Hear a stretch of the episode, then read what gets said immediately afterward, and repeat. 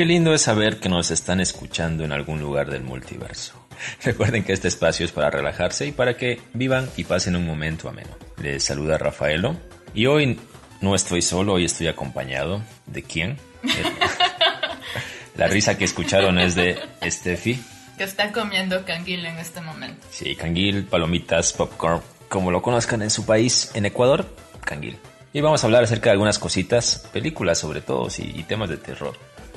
si escuchan un perrito es porque estamos grabando en casa de Steffi y ella tiene mascotas, así que sabrán disculparnos y entenderán. Pero bueno, les damos la bienvenida a Fotograma Clave, el podcast escuchado por la gente más sexy de todo Internet. ¿Tú te consideras sexy, amor? Yo soy más que... pues así me ves tú. Solamente para decirles a los escuchas, con Steffi compartimos muchos gustos, muchas aficiones, cosas que nos gustan en común, pero también compartimos una relación romántica desde algunos meses, así que si nos escuchan llamar por algunos adjetivos sabrán entenderlo también. Ella se ríe bastante, así que... Me pone nervioso. Hoy queremos compartir y hablar un poquito acerca de terror. Yo no era muy bueno para el terror. He visto algunas cosas de terror, o había visto algunas cosas de terror antes de conocerte, empezar a salir. Como digo, no sabía mucho de terror, pero a partir de allí es como que el terror tú lo trajiste a mi vida. Me metiste en ese mundo oscuro, en ese lado oscuro del cine de terror y series de terror. Trajiste el terror a mi vida. Trajiste el terror a mi vida. Anotado. Soy el terror de tu vida, mamá. Bueno, has traído terror cinematográficamente hablando. De hecho, esta semana vimos una película. No es película, es serie en realidad. Una serie francesa que se llama Marianne. Marianne con E al final y está en Netflix. Cuando Steffi me dijo o me dice voy a ver Marianne, la verdad no, no sabía por qué me decía que iba a ver Mariana y yo le dije algo así como, ¿me cuentas qué tal está? y luego fue como, pero no la vas a ver conmigo. y yo, estaba esperando que me lo dijes. y vimos Marianne, son ocho episodios de 50 minutos, 40 minutos aproximadamente. De 30 incluso. De 30 incluso. Que no son muy largos. Eso es lo bueno de Netflix porque no está sujeto a un formato, por ejemplo, en televisión que tienes que cumplir 40 minutos, 30 eh, minutos, 25 minutos, etcétera, sea cual sea el formato. Y pues esa libertad que tiene Netflix se ve en todos los capítulos de las series que generalmente produce y que, que producen las plataformas de streaming hoy en día. Yo, cuando me dijo Marianne, yo pensé que era una serie española, porque habíamos visto películas españolas, como Verónica, por ejemplo. ¿Ya les contaste de Verónica? No, no. Bueno, vamos a hacerlo. Sí, sí, sí. Es película en este caso. Entonces yo dije, bueno, tiene nombre de un poco latino, así que seguramente es, es de allá. Pero cuando vi que era francesa dije, ah, interesante, porque el cine francés es bastante particular y en este caso esta serie de terror además era interesante verla, era interesante ver qué pues, se podría encontrar. Y ratamente pues me sorprendió, bueno, más que me sorprendió, me gustó, porque aquí va a sonar a piropo y ha cumplido, pero Rara vez las recomendaciones de Steffi me parecen desacertadas. Solo una vez hubo una, una, película que recomendaste para ver, que fue un asco, que fue esta de El juego de Gerard. Ah, pero es que esa ni siquiera, a ver, no fue mi culpa, fue una recomendación de Netflix y yo dije, veámosla y... ¿Y qué pasó Netflix? Sí, no, y fue como al final de la película, goce porque tú me dijiste como, amor, ¿de qué trató la película al final? Sí, ese ha sido como el único fracaso en cuanto a cosas que hemos visto juntos, porque generalmente las cosas que vemos nos terminan gustando a los dos, pese a que no sean obras perfectas, pese a que sean obras con sus cosas particulares que quizá podrían mejorarse, como toda obra en general, pero son series que están bastante bien y películas. Pero hablemos de Marianne, para que la gente que está escuchándonos... Que aún no la ha visto. Que aún no la ha visto, pues se interese y la vea. Yo te voy a decir lo que me gustó y tal vez tú coincidas conmigo, tal vez no. Hay una cosa que no vamos a coincidir, ya lo adelanto, yo ya sé, porque hasta lo veníamos hablando por el chat. Ya sé qué me vas a decir. sí. Me gusta, por ejemplo, el casting. Siempre te he dicho que el casting de la, aparentemente la primera antagonista, es súper bien hecho las expresiones que hace, o sea, solamente de verla a la señora, aunque no esté endemoniada, ya me da miedo. O sea, si esa señora yo la viese cruzando la calle, ya me asustaría, me ¿De qué le pasa? Me produciría pánico. Sí, sí, sí. Eso, tengo que decirlo, me encantó. El casting es fenomenal. También la chica, la protagonista, llamada Emma, me encantó. Creo que debemos contarle un poquito a la gente de qué va. Para que más o menos se ubique. Es de una escritora que está escribiendo una saga de libros que aparentemente son una especie de bestsellers, ¿no? Ella escribe un... No dicen nunca cuántos libros son, pero escribe una serie de novelas que son de terror. Y están basadas en unos sueños que ella empieza a tener desde niña. Eh, llega el momento de su carrera en el que ella se siente ya madura y que debe liberarse de, ese encasillamiento que tiene de escritora de terror y que va a empezar a escribir cosas nuevas. Entonces como que se despide de sus personajes y toma la decisión de cambiar de línea y ahí es cuando... Uh. Es como que va de a poco porque tú dices, ¿qué rayos está pasando? O sea, sabes que Marianne es alguien importante porque es el nombre de la serie hay que decirle a la gente que tu perrita está en celo. que por eso los ladridos. Y que su esposo no puede hacer nada con ella y ella está frustrada. ya que lo, desde muchacho ustedes le privaron de sus capacidades reproductoras. No, no, así, nos lo dieron. Ah, sí ya llegó. Entonces lo privaron al pobre de sus capacidades reproductoras. sí, pero ustedes seguramente saben a lo que nos referimos. Esos ladridos que escuchaban son de Alice. Alice, la perrita de la familia de Steffi te decía de que es interesante ver cómo te van contando, te van mostrando de a poco, porque te dices, Marian, debe ser alguien importante. Y ya, obviamente, eso no es spoiler porque en los primeros, qué sé yo, 20 minutos te das cuenta de que realmente Marian es una entidad. Demoníaca en este caso, estamos hablando de terror. Y... Pero no es en sí un demonio. ¿Por qué no es un demonio? ¿Cuál es la diferencia? Es una persona. Ah, ok. es que no podemos spoilear, no sé si contar que es Marian. Bueno, digamos que es una entidad. Es como una bruja. Ya. Eso es, porque incluso lo dicen, que ella es una bruja. Ya. Spoiler, perdón. Ya. Tú te das cuenta de que Enma, la protagonista, es famosa por el tema de los libros que ha escrito. Y Logró lo que quería desde niña. Sí, y recibe la visita de una amiga de su pueblo natal, que se llama Helden. Elden. O Elden, depende, no sé. Sí, Elden porque es sin H. Y es como es una visita bien. Sí, es como que, como que ese acontecimiento que pasa la lleva a volver a sus orígenes y todo lo que ocasionó el tema de Marianne y que ella escriba sobre ella. Eso me gustó. Como digo, el casting me encantó. También me gustó, y aunque a ti tal vez te va a disgustar o vas a diferir conmigo, es de que hay momentos relajados, momentos en que están un poco como para alivianar esta carga emocional que produce el terror, que a mí me encanta, porque yo soy bien marica por el tema del terror. Entonces es como que esos aires, esos respiros a mí me vienen bastante bien. A ti no, porque a ti te gusta estar corriendo a 300 kilómetros por hora todo el tiempo con el tema del terror. Vez, alguna vez leí en una crítica a la serie que en estos momentos en los que te hacen reír, es como que a veces un humor un poco negro y hacen comparación con Stranger Things. ¿Ya? Pero hay una diferencia. Stranger Things no es una serie de terror, es más algo sci-fi, ciencia ficción.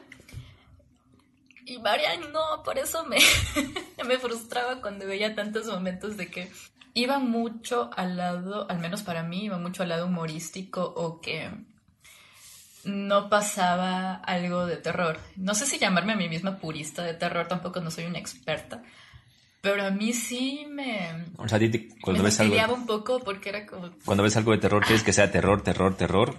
Y aquí, no hay espacio para reírse porque aquí venimos a asustarnos. O sea, con el humor negro no pasa nada. Pero sí había momentos en los que ya me estoy aburriendo. O sea, me encantó la serie, pero esas partecitas a mí, pero eso es algo muy personal. No significa que a los demás no les vaya a gustar la serie por eso. A mí me aburría un pitecito, pero luego ya venía la parte. Porque tú querías acción, querías susto. Sí, yo ya, llegaba a la parte para la que llegué a la serie. Sí, bueno. Y, no, me decepcionaba en absoluto. Sí, pero, pero, eso es interesante ver cómo diferimos. Porque. A los dos nos encantó. A los dos nos encantó, exactamente. ¿Tú la ves en idioma original o la ves en doblada al español? Yo la empecé viendo en francés, pero es que es otra cosa personal. A mí el francés no me gusta. Tengo algo con los idiomas que exageran en la pronunciación, francés, ruso, alemán, ¿ya? Entonces por eso ya llegó un momento en el que dije, no, debo verla en español porque el francés no. Yo en cambio la veo, la vi 90% en francés. La cambió un poquito a, inglés, ah, pero la pongo, o sea, iba cambiando un poco. Para ver, con, cuál, con cuál te sentaba mejor. No, porque me gusta comparar lo que dicen con lo que escriben. Es o que sea, con tú- lo que traducen. Es que tú sabes inglés. Pero bueno, a mí me gusta hacer esa Sí, comparación. en cambio, a mí me gusta verlas en el idioma original. Y por ejemplo, Kingdom, yo la veo en coreano, subtitulado. Yo soy monotarea, así que tengo que estar viendo la serie y no puedo concentrarme en otra cosa. Pero por ejemplo, hubo una parte cuando estaba viendo y tenía que arreglar un poco mi ropa. Mm, entonces, también hago eso. entonces la, la estaba, la estaba viendo y ahí como no puedo estar todo el, todo el tiempo en la pantalla, En español. en español. Es la única excepción. Pero no sé, o sea, también es cuestión de cada quien. A mí que- porque me gusta escuchar las voces. Exacto, por la interpretación, porque ves la interpretación Ahí pura ves del la actor. emoción que le pone. Y por ejemplo, hay culturas, por ejemplo la asiática, donde, Exageran. donde exageran un poquito. Entonces es interesante verlo, o sea, porque eso eh, doblado al español es como que no encajaría mucho. Pero bueno, ya depende de, de cada uno. En Latinoamérica somos más emocionales. A veces se, nota un poco más de emoción cuando lo doblan. Pero en cambio, si escuchas una producción inglesa o gringa, no tienen tanta emoción. A veces, no siempre. Pero sí, los asiáticos exageran mucho. Yo, que- yo que veía doramas te lo puedo decir. Ya estás terminando de ver Kingdom la segunda temporada. Y yo, bueno, yo terminé la primera temporada. Para la gente que aún no la ha visto, creo que también deberían ir a verla. Pero terminemos con Marianne. Terminemos con Marian. Marian, terminamos. Lo nuestro no da para más. Lo triste de Marianne, amor, es que tú la ves y dices da para una segunda temporada, pero no va a haber segunda temporada.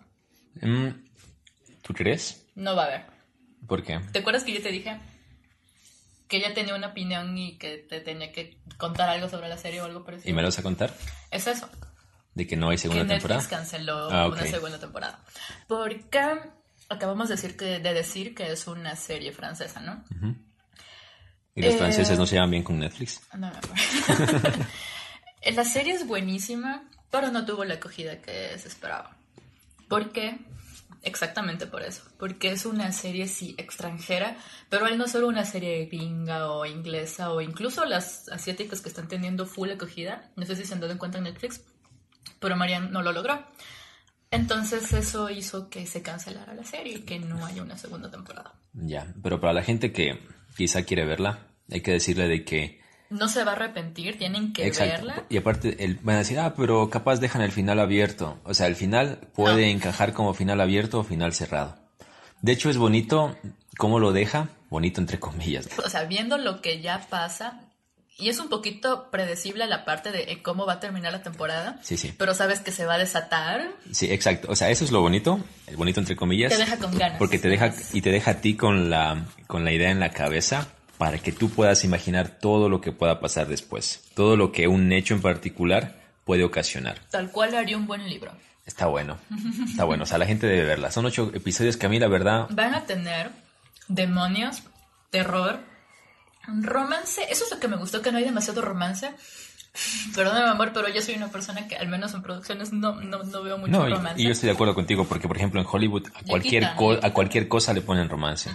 Y acá me gustó, me gustó absolutamente todo, interpretaciones, guiones, efectos. Hay elementos, como te dije cuando estábamos viéndola, no sé si lo tomaron conscientemente o simplemente son coinci- coincidencias, pero toman esos elementos de miedo, entre comillas, de algunas otras películas.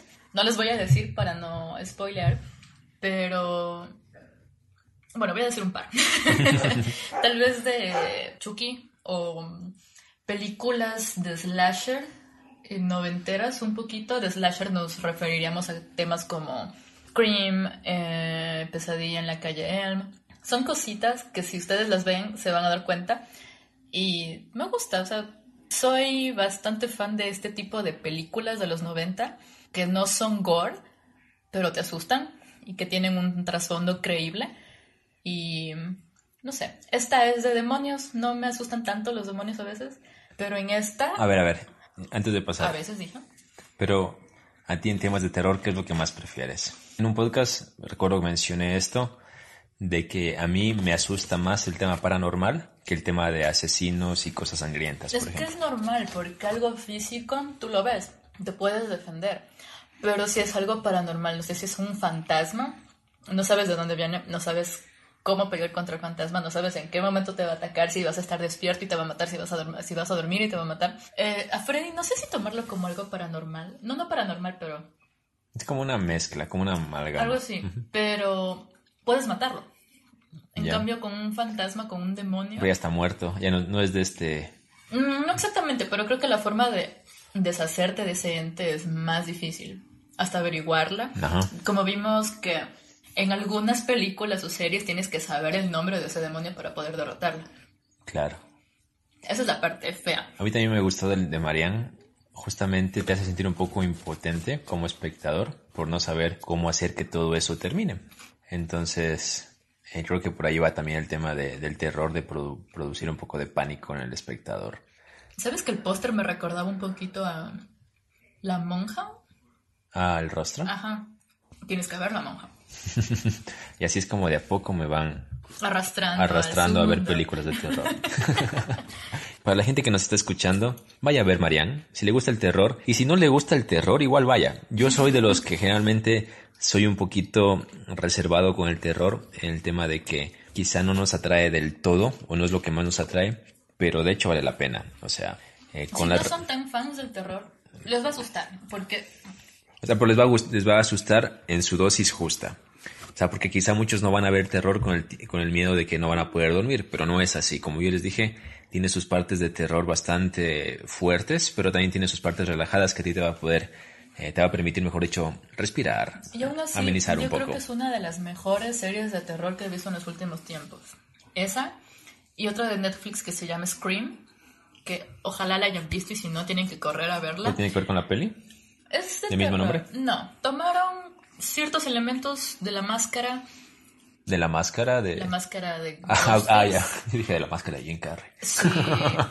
Yo, se, ¿qué tiene? se deschaveta y empieza a matar gente y el perro es su secuaz. ¿Qué tiene de terror Jim Carrey? Te iba a decir. Ah. Pero sí, es otra serie de Netflix que está muy buena, que salió creo en el 2015, no recuerdo bien, y tiene solo dos temporadas también porque maldita gente que no apoya el terror y Netflix tiene que cancelar las series. No diré mucho porque Kevin no la ha visto. Y no creo que quiera verla porque si es media gore y si es así. No tiene temas paranormales, pero el asesino está bien loco.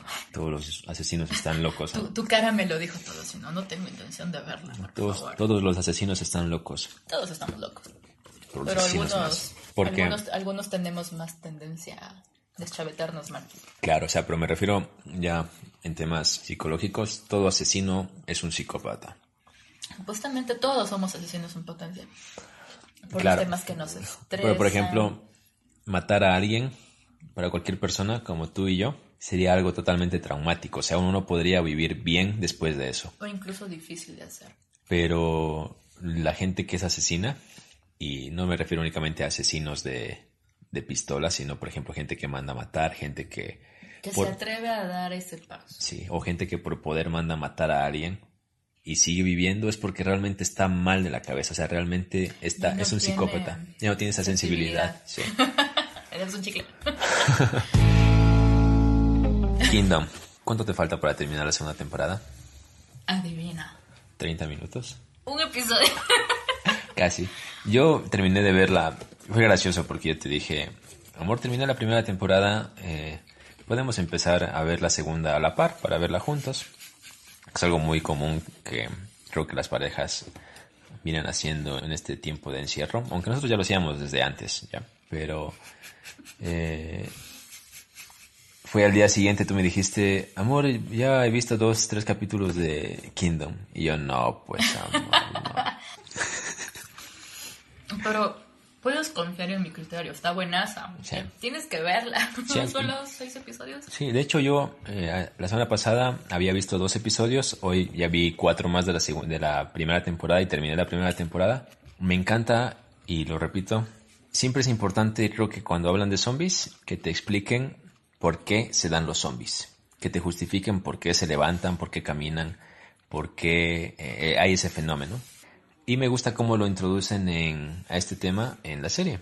Te hablan de esta planta, de estos deseos un poco de la realeza, de la familia de la reina, por otro lado el príncipe. Y es un poquito también la actitud de los, corea- de los, de los Es surcoreanos. que es en una época feudal, en donde todo lo que interesaba era el poder. Exacto. Y es buena, es como ver un- una Aunque- Game of Thrones coreana, aunque- pero con zombies. Aunque el poder sigue interesando hasta hoy en día.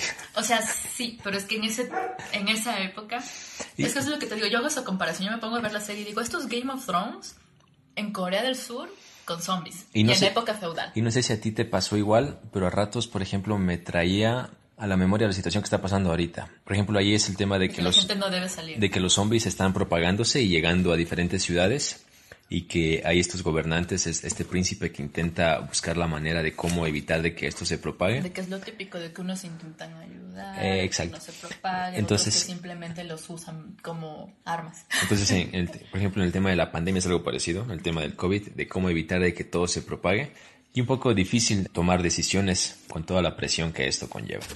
Yo terminé la primera temporada, quizá tú sepas más, pero me gusta cómo te dejan con toda la viada, con toda la fuerza para que tú vayas a ver la segunda temporada, porque te derrumban ciertos mitos, porque tú tienes ciertos mitos alre- alrededor de la cultura zombie, eh, del modo de ser de los zombies, de cómo actúan, de cómo detenerlos, etcétera. Pero es que Y ahí, en el cierre de esa primera temporada, te cuentan y te enteras de que ellos son un poco diferentes y que estás en más desventaja de la que tú creías. por el comportamiento de los zombies, no son zombies zombies como tal, no voy a decir más, lo vas a ver en la segunda temporada, pero cuando lo veas vas a ver que no son tan zombies como pareciera. No son tan coreanos como pensamos. No, solo zombies, coreanos siguen siendo. Lo bueno de, por lo que yo entiendo, es de que Kingdom aún continuará. Esperemos que la gente vea este tipo de series porque realmente Netflix necesita saber de que estas series tienen la acogida que se merecen porque son bastante buenas para que le siga invirtiendo presupuesto y por ende recursos Yo- para que se sigan desarrollando más temporadas. Yo creo que si da para una tercera temporada lo pueden hacer porque la, las producciones asiáticas, sobre todo las coreanas, tienen bastante acogida. Pero la, el tema es que los coreanos no suelen extenderse mucho en temas de duración y eso lo he visto full en doramas, en series, en O películas. sea, no largan temporadas más de lo que deben. O sea, no demasiado. Yo los doramas que he visto, bueno, sí hay largos, pero es común que duren, que tengan unos 25 episodios o series que tengan unos 12. ¿Te acuerdas la que vimos de Erased? Creo que eran unos 12 episodios. Erased, ajá. Esta tiene 6 episodios por temporada y ninguno te decepciona. Entonces espero yo que si es que da chance a que haya una otra temporada, puedan hacerla.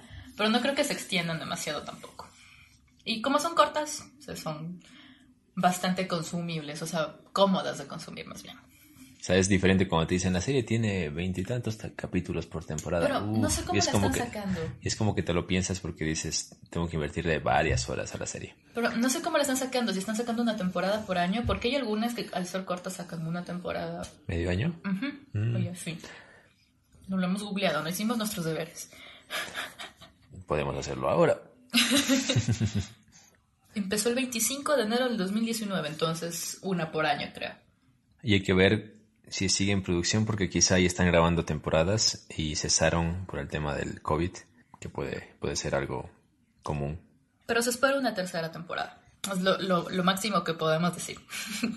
Muy Esperemos cool. que sí. Sí, sí, sí. Y esperemos que ahí sí me esperes para verla juntos. Se estrenaría en, uno o dos años, entonces. esperemos que el COVID no nos mate. ¿Dónde está tu ¿Tu confianza? Ley de la ley confianza. de la confianza? bro? Si tú tendrías que recomendar películas de terror para la gente como yo que no era tan... ¿Cuáles serían? Yo lo que siempre recomiendo son las películas de terror de los 90, porque son suaves. Bueno, a mi parecer, son suaves. Y los clásicos, porque son de culto prácticamente. La saga de Viernes 13. ¿Masacre, masacre en Texas? Sí es durita, o sea, no durita. Sí, pero de hecho Masacre en. Texas es como... El original es del 72, no sé. Claro, y es, es referente de muchos otros tipos de películas. Hellraiser. y actividad paranormal. Es que no soy muy fan de actividad paranormal, me resulta aburrida.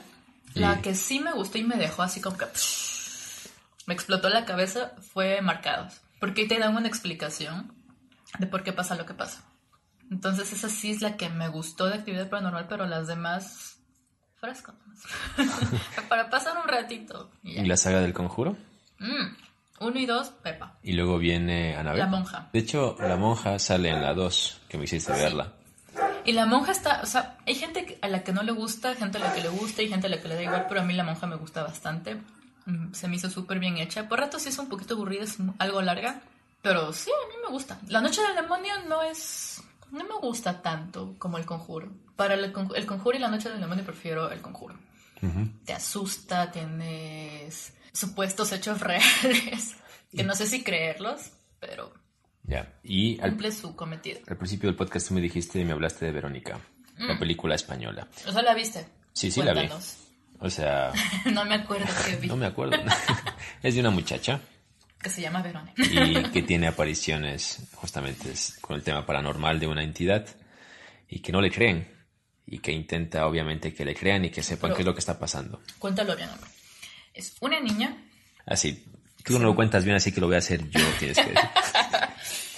Es que tienes que contar esta parte porque sí es importante. Sobre todo para que quienes escuchan hagan caso, no jueguen la Ouija. Verónica es una niña, una adolescente, está en el colegio, normal como todos. Tiene dos hermanitos, tres.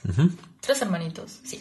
Eh, ella se encarga de cuidar a sus hermanos, le ayuda a su mamá con todos los temas de la casa, llega, les hace el almuerzo, les enseña a ellos cómo cuidarse, cómo peinarse, bañarse y arreglarse para el colegio, o sea, es prácticamente una mamá para ellos. El papá de Verónica No está presente en la no familia. tienen a su papá con ellos. Y con sus amigos, un buen día así, normal, vamos a jugar la Ouija, vamos. Van a jugar la Ouija. ¿Qué sucede? Que ella llama a su papá o pregunta por su papá, pero ella despierta a un demonio.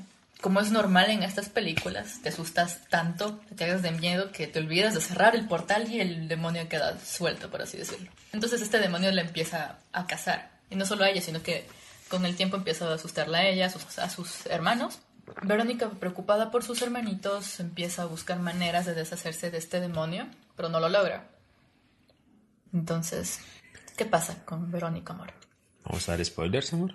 ¿Será que los spoilamos o los, de- o los mandamos a ver la Eh, película? Esa misma pregunta tienen que averiguarlo ustedes viéndola, porque también está en Netflix. Es muy buena, es muy buena y sale...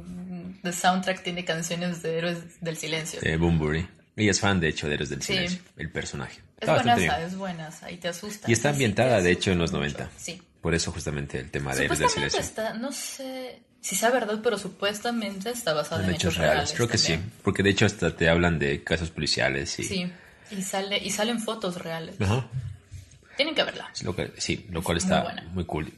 ¿Te has dado cuenta que todo lo que recomendamos es casi de Netflix? Es Y que estamos viendo mucho Netflix Sí, es que en tiempo de cuarentena no hay como ir al cine y no hay otras plataformas de streaming que lleguen a Latinoamérica. O sea, supuestamente al fin de este mes o a principios de julio llega Disney Plus, pero no sé, no sé quiénes deseen adquirirlo, porque sería mucho tener dos servicios de streaming. O Nosotros, Amazon Prime. o Amazon Prime o HBO. Es que no nos quejamos, Netflix está sacando Sí. full series. Y la películas. mayoría tenemos acceso a una cuenta de Netflix. Y hay muchas series y películas de zombies que están saliendo y por salir. Acabé de ver una serie también que es, no sé si es nueva en Netflix, creo que sí, que se llama Reality C, que es básicamente un reality show, ¿ya? Es, Como es hecho en. Brasil. Es un reality show y zombies. Pero, a ver, aquí aclárame algo. ¿Es un reality show como Gran Hermano? No la vi, solo leí la ¿O, descripción. o la pero- sinopsis, o, o la, trama está enfocada a que transcurra dentro de un reality Lo show? que yo entiendo es que se organiza un reality show, van las personas que van a participar y creo yo que ahí se va a desatar el, el infierno zombie, o que ahí va a imaginas- empezar Porque te imaginas un reality show y estar encerrado y que haya donde, zombies. donde en lugar de mandarte a la casa de Gran Hermano te, casa una, te manden a una casa embrujada. ¿Te imaginas que te manden a la mansión, que sea, sea un reality show zombie te manden a la mansión de Resident Evil, de la- del primer juego, y te, y te salgan los zombies y que el reality sea que tú te- tienes que sobrevivir a todo eso? O un reality con realidad virtual puede ser, que te pongan un óculo y que veas todo lo que aparentemente verías en la vida real. Pero ahí no pegaría, mejor con un zombie real. Producción, necesito un zombie, consígamelo. Usted vaya al reality. Si la muerden, se muere. Usted vaya y sobreviva. Y luego se gana un millón de dólares.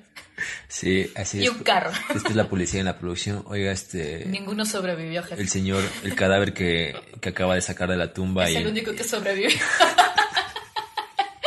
el, el zombie con un millón de dólares. Feliz de la vida. Para de que- la muerte, porque está muerto. para- feliz de la muerte para que disfrutes tu estadía en el más allá. Amor, ¿a ti te han pasado cosas de miedo? Sí. Me- Cuente eso. si quieres. Es que Yo te voy a contar. De hecho, tú me dijiste tienes que contarlo en el podcast. Yo, hace podcasts anteriores, uno que hice con Javier, con mi hermano, hablé de la experiencia de una niña que vimos a horas de la madrugada columpiándose. Y recuerdo que en esos días yo te conté a ti esa historia y también la conté en el podcast. Y una noche me pasó algo parecido, yo te lo conté. Y fue de que yo cuando sueño, rara vez me acuerdo lo que sueño, pero esa experiencia sí fue muy lúcida. Fue básicamente, no recuerdo bien el sueño, no, no recuerdo bien el contexto, pero yo soñaba que estaba dormido, que estaba allí en mi cama. una proyección astral. Exacto, era como un inception, era el sueño del sueño. Estaba soñando que estaba soñando. y sentí que la niña, una niña, no sé si sea la niña del columpio o alguna niña en Tu niña particular. del hombro. Mi niña del hombro. Se me acercó caminando y se paró a la altura de mi oído izquierdo y lo tengo tan claro y me hablaba. Y te juro, y te juro que era- fue tan lúcido que yo sentía el aliento de ella en mi oído. Como cuando alguien te habla al oído, sí, o sea, Y la niña así, Kevin, sí, y me leva y cerraste la ventana. Dejaste la luz prendida del baño. Se está quemando el arroz. Amor era de madrugada, ¿por qué ibas a dejar arroz? Por eso, porque lo dejé desde la mesa. No cerraste la llave del baño. No bajaste la tapa del baño. La cartulina. La niña se... La niña está siendo consciente, ma. Tienes que hacerle Sí. caso a la niña. Y fue lo gracioso, entre comillas, no gracioso, lo particular es que yo en el sueño decía, no te levantes, no te levantes, no te levantes, porque yo sentía que si abría los ojos la iba a ver al lado mío. La típica técnica de autodefensa. Taparte con la cobija. No está aquí, no está aquí. No está aquí, sí, como película, tal cual. Y después ya creo que me quedé dormido, no sé qué pasó. Yo te lo conté a ti porque fue al día siguiente. Te dije, amor, tengo realmente el aliento, aún lo siento aquí en mi oído izquierdo. Entonces no sé si fue porque Cama huele a ti. mi cama huele a ti, niña. Este no es un podcast que apoya la pedofilia, por si acaso la repudiamos como toda actitud similar. Pero eso no gracioso. Como toda actitud depravada, por si acaso. Por eso no gracioso. Sí. Eh, así, entre paréntesis, porque uno nunca sabe. Y eso, amor, esa es como la continuación de la, de la historia de la niña. Pero acuérdate que un día estábamos en, en plena videollamada y tú gritaste, ¡ay, hijo de madre! Ah, sí, sí, sí, eso fue hace unos tres días. La semana pasada Sí, lo que pasó fue que la niña pasó de Sí. nuevo. Pasa que, a ver, ya cuando estamos bien noche, yo apago las luces, apagamos las luces y únicamente conversamos y es como que a medio se ve el reflejo de la luz de la ventana. Y yo estaba conversando con Steffi por videollamada y vi literalmente una sombra, sentí una sombra pasar por justamente al lado izquierdo mío. La niña estaba recogiendo sus pasos.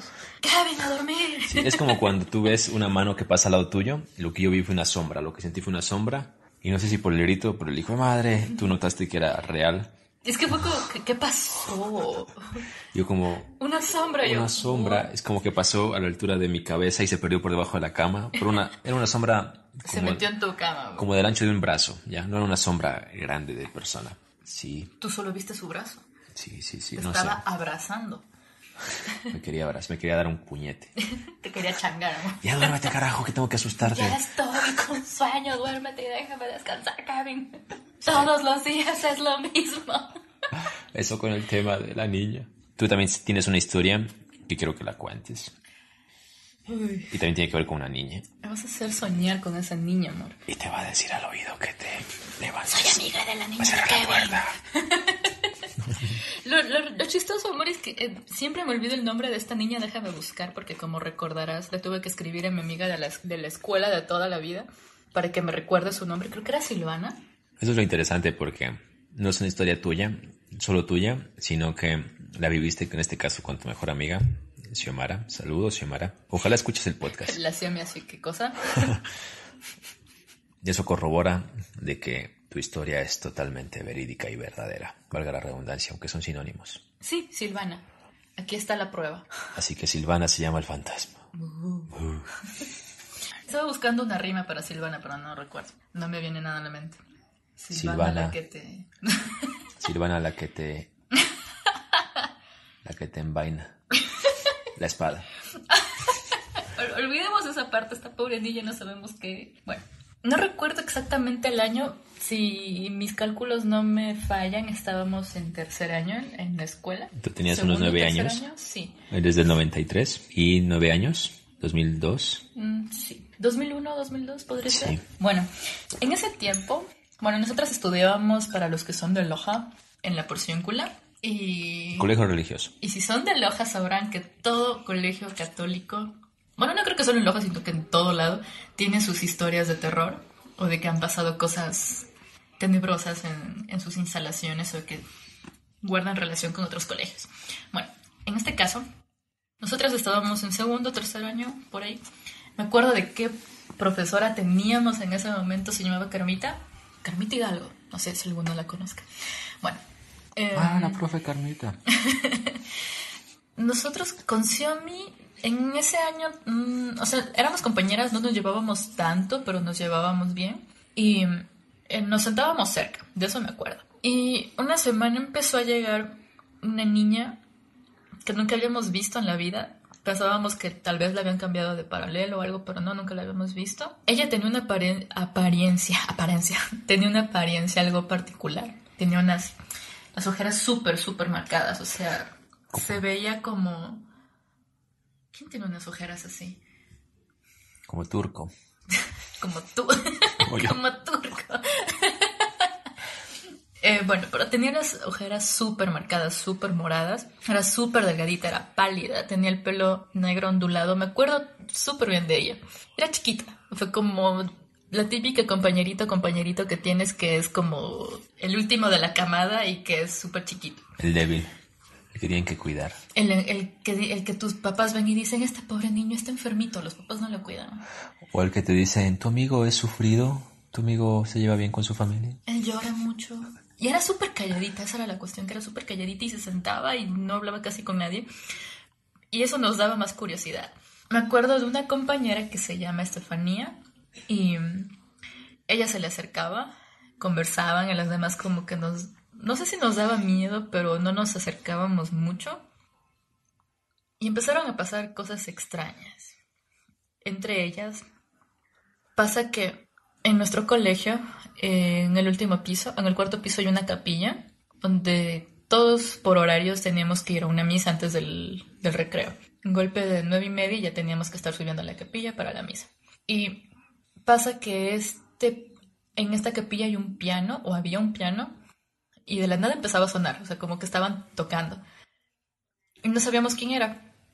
Y era súper raro porque eran horas de clases, o antes o después del recreo. Esa es una. Otra es que... Ver, pero a ver, ustedes fueron a ver quién tocaba el piano, ¿no? Primero sonaba. Ya. No sabemos quién tocaba. Esta niña de repente aparecía, de repente desaparecía. Y así como por una de, o sea, de, dos. De repente llegaba a clases y de repente no. Salud. A veces la veías, a veces no. Pero era... Lo raro era que no, no nos preguntábamos qué pasaba mucho. Porque como te digo, tenía esta experiencia de enferma resulta que ella sí lo estaba. ¿Ya? Ya nuestra amiga Estefanía algo nos comentaba de que tenía anemia o cosas así. Bueno, un día antes del recreo tuvimos misa, creo, y ya habíamos salido todos, o sea, no había nadie en la capilla y empezó a sonar el piano, o sea, tocaban y tocaban bonito. Y era una curiosidad de que la típica de que cuando eres niño pasa algo anormal para ti, que tienes que, investigar y saber qué pasa. Y el típico grupo que a nada le tiene miedo. Subimos a la capilla y encontramos que era esta niña. Y ella decía que le gustaba tocar el piano, que en ese lugar ella sentía la tranquilidad de poder hacerlo sola y como nadie le decía nada. Eso también era, otra, cosa, otra cosa rara ahora que lo pienso, de que ninguna monja o ningún profesor nunca subió y le dijo nada. Bueno. Ay, me dio ñañara. Como el podcast que te gusta. Como el podcast que me encanta. Recomendación entre paréntesis. Vayan a ñañara si les gusta el tema de terror. Terror con risa. Con amor, sí. Bueno, ella nos contaba que en esa capilla estaba el duende. No le creíamos en primer lugar, pero nos dejó el bichito Y desde ahí cada vez que podíamos ir a la capilla era buscar el duende. Pero ella supuestamente se llevaba con el duende. Sí. O sea, no le tenía miedo ni nada por el estilo. No sé por qué. O sea, ya te digo, era una niña rara. Un día, el típico grupo fue, chicas, vamos a ver si encontramos algo arriba. Subimos a la capilla, empezamos a buscar. En esta capilla había, estaban las bancas, o sea, estaba dividida en dos, como quien dice, bancas adelante, bancas atrás, y eran tres filas. Ya. Yo estaba como en la parte de en medio, dos amigas estaban en la parte de atrás y el resto estaban por el piano. Se escuchó un grito, pero tan... Esto no es chiste, en serio están gritando, algo le asustó. Nos dimos la vuelta y una amiga, en serio, gritó, chicas, el duende. Y fue como, ¿dónde? Yo no veo nada. Amor, sin mentirte, te conté esa parte. Nos dimos la vuelta y era una cosa chiquitita con un sombrero puntiagudo, pero era una sombra. A ver, tú, ah, ya, pero tú lo viste el duende. Por eso entonces. te digo, lo vimos. Era una cosa al fondo de la capilla. Pero era como- una cosa súper chiquita. Pero era una silueta. Sí. Ya. Como una sombrita. Y estaba como una bicicleta. O sea, yo me acuerdo. Bicicleta. Sí. Me acuerdo, pero a veces sí. Yo misma dudo de si lo vimos o el pánico colectivo se apoderó de nosotras y y creímos haberlo visto. Pero lo chistoso era que después decíamos todas, ¿y vieron el sombrero? Sí, tenía unas como botas. Y estaba en una bicicleta. Y todas nos quedamos Y frías. todos, todos coincidían. Bajamos, amor. No sé cómo nos rodamos esas gradas, pero bajamos como alma que lleva el diablo. Luego, un tiempo sí teníamos miedo de subir a esa capilla, pero nunca más vimos nada raro, pero sentíamos el ambiente algo raro en esa capilla luego. Bueno, eso ya, historia aparte. ¿Qué, ¿Qué pasó, pasó? con la niña? Em, pasó una semana de todos estos acontecimientos extraños, una, dos, no recuerdo exactamente. Llegamos a clases un lunes y ella no estaba. ¿Dejó de ir Silvana? Pasaron los días y ella no llegaba. Y aquí la parte extraña. Típico cuando eres niño en la escuela, jardín, le llama señorita a la prueba, ¿no? Y era, señorita y... ¿Y la Silvana? Señorita intelectual. Señorita y la Silvana. Silvana, ¿quién es Silvana? La niña que se sienta ahí. Y era entre las filas primeritas, así. ¿Cuál Silvana? La chiquita, es súper flaquita, blanquita, tiene ojeras. Aquí no hay ninguna Silvana. ¿Qué? y toditas en pánico. ¿Cuándo se había una Silvana que se sentaba aquí? No, nunca ha habido ninguna Silvana. Amor, eso fue lo, lo más feo que nos pudo pasar a todas.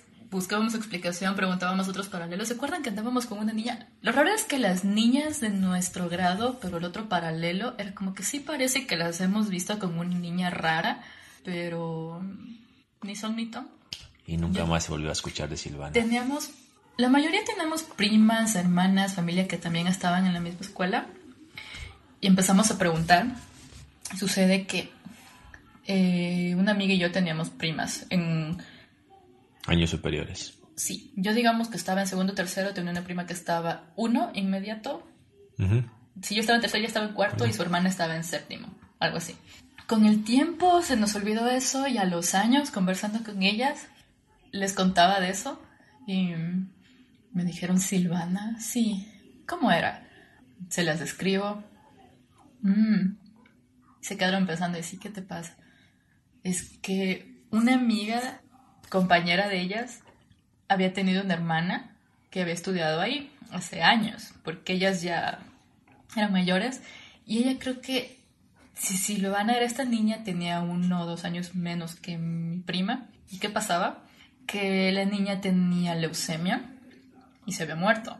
Y ella había estado en el paralelo en el que nosotros estado- estábamos estudiando en ese momento. En esa aula. Entonces la historia era que esta niña penaba.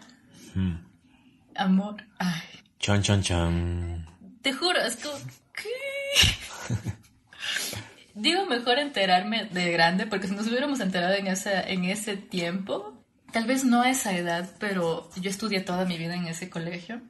La mayoría nos quedamos en ese colegio. Nosotros amábamos contar historias de terror y créeme, nos encantaba investigar las supuestas historias que siempre salen a los colegios de terror de que las monjas hacen esto y hay fetos y pasa cosas con los padres y no sé cuántos. A mí me encantaba meterme y yo era la primerita, la que no le tenía miedo a nada. Entonces digo, si yo me hubiera enterado que eso pasó, si se hubiera sabido la razón y si de verdad esta niña penaba, y hubiera estado con terror de meterme a investigar las cosas que me metía a investigar tiempo en el colegio. ¿Te das cuenta de que si alguien que nos esté escuchando tiene alguna hija o alguna hermanita que está estudiando la porción, la va a tener miedo de volverla a mandar? no creo que solo en mi colegio, es que tengo amigos, amigas también que han estado en colegios católicos y todos, todos, todos me han dicho, sí, sí, sí, yo también he escuchado que en mi colegio esto, que en mi colegio... Sí, sí, pero me refiero al tema de Silvana en específico. Mm, no sé, o sea, no sé si sea cierto que la niña pena o tal vez fue un, un sueño grupal que se apoderó de todas. No sé, son cosas que a lo mejor pasan, a lo mejor no. Pero ¿Tú lo escuchaste a la Xiaomi? O sea, tú dijiste, Xiaomi es cierto esto y ella dijo sí, se llamaba así y de la nada dejó de ir a la escuela. Sí, es verdad. Y no lo decimos para fines de que el podcast suene más interesante, sino que en verdad Xiaomi ratificó la historia que Steffi me contó y que ahora les está contando a ustedes. Chan, chan, chan. No quiero soñar, soñar con ese niño. El tiempo se nos ha pasado volando. ¿En serio? Gracias, sí. Yo, yo cuando lo grabo solo, te juro que grabar 20 minutos se me hace una eternidad. Así que tienes que acompañarme más seguido al podcast. Lo intentaré. ¿No logro convencerte, amor? Puede ser. Síguelo, intentando. Está bien. Eso es lo que queríamos conversar un poquito entre nosotros y llevarles, traerles a ustedes un podcast de terror, sí. Así que, por favor, vaya. No, no, por favor. El favor se lo están haciendo ustedes mismos. Vayan a Netflix a ver Kingdom, ver Marianne, Ver, Verónica. Y si tienen historias de terror y quieren contárnoslas, pues recuerden que está nuestro podcast en Instagram, arroba fotograma.clave, y ahí podríamos leer sus teorías, sus comentarios, sus mensajes. Y no se olviden de ver las recomendaciones de la semana pasada de Mortal Kombat y de Justice League. Dark Apocalypse, War.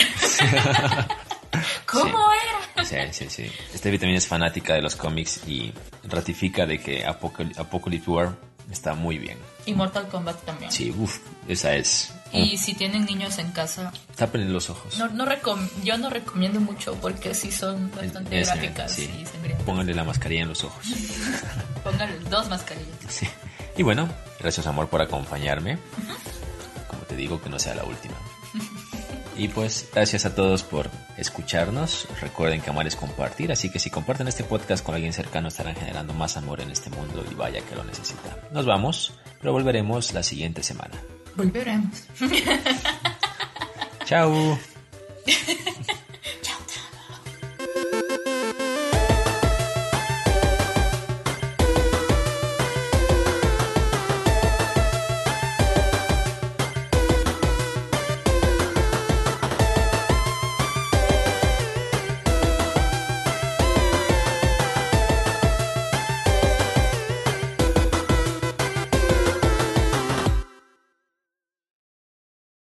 a todos y bienvenidos. Por ahí está. ¿Habla, amor? Yo pensé que ya Por ahí creo que ya está. Dilo tú, ¿di algo? Hola. Soy ronca. Un poquito más fuerte creo que tienes que hablar. Mm. Hola. Creo que tenemos que hablar así mirándonos. y vamos a estar como Sheldon y Penny, sí. Como Sheldon y Penny. Penny. Penny. Penny.